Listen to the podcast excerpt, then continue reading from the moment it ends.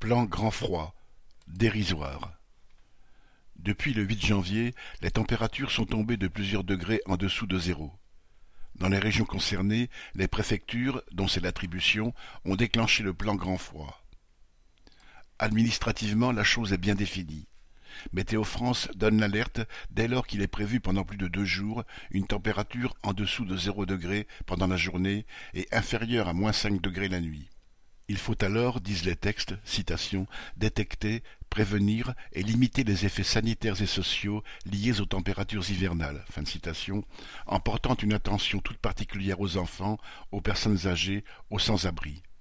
Et, est-il ajouté, les services de l'État doivent, citation, se mobiliser pour permettre plus d'hébergement aux plus vulnérables.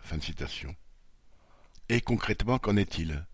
Pour ne prendre qu'un exemple, le préfet de Paris a annoncé dès le 7 janvier au soir, l'ouverture progressive de 274 places supplémentaires pour la mise à l'abri des personnes à la rue.